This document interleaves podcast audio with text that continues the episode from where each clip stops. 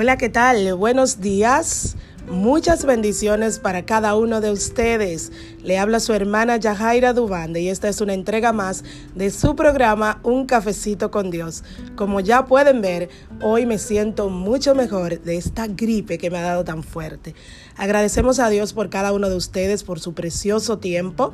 Mi querida gente de España, de México, de Estados Unidos, de mi amada República Dominicana.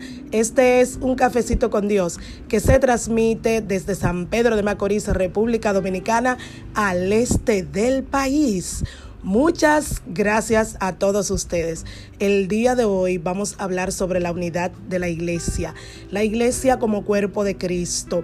En el Salmo 133 dice, mirad cuán bueno y cuán delicioso es habitar los hermanos juntos y en armonía, porque allí envía Jehová bendición y vida eterna.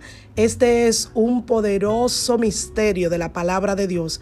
Cuando nosotros entendemos que somos un cuerpo, que debemos discernir el cuerpo de Cristo, podemos entender ahora por qué la iglesia está sometida a tantas situaciones adversas, por qué la iglesia tiene tantos problemas, por qué la iglesia tiene tanta desunión. Ah, porque según Salmo 133, le falta discernir el cuerpo de Cristo. Le falta esos dos elementos que son sumamente primordiales para que haya bendición y vida eterna. Hay enemistad, hay disensiones, hay pleitos entre nosotros y por tanto las bendiciones de Dios no están llegando a la iglesia.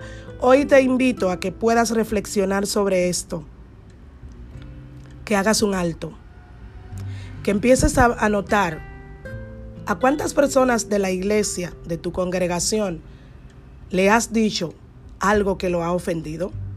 ¿Por qué te molesta cuando alguien progresa, cuando un ministerio crece?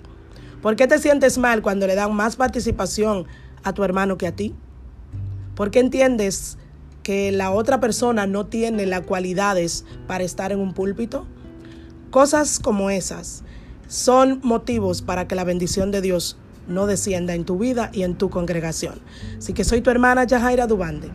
No olvides compartir este podcast con alguien más y no se pierda el próximo, que será de mucha bendición para ti.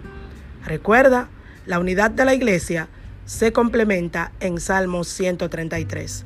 Dios te bendiga.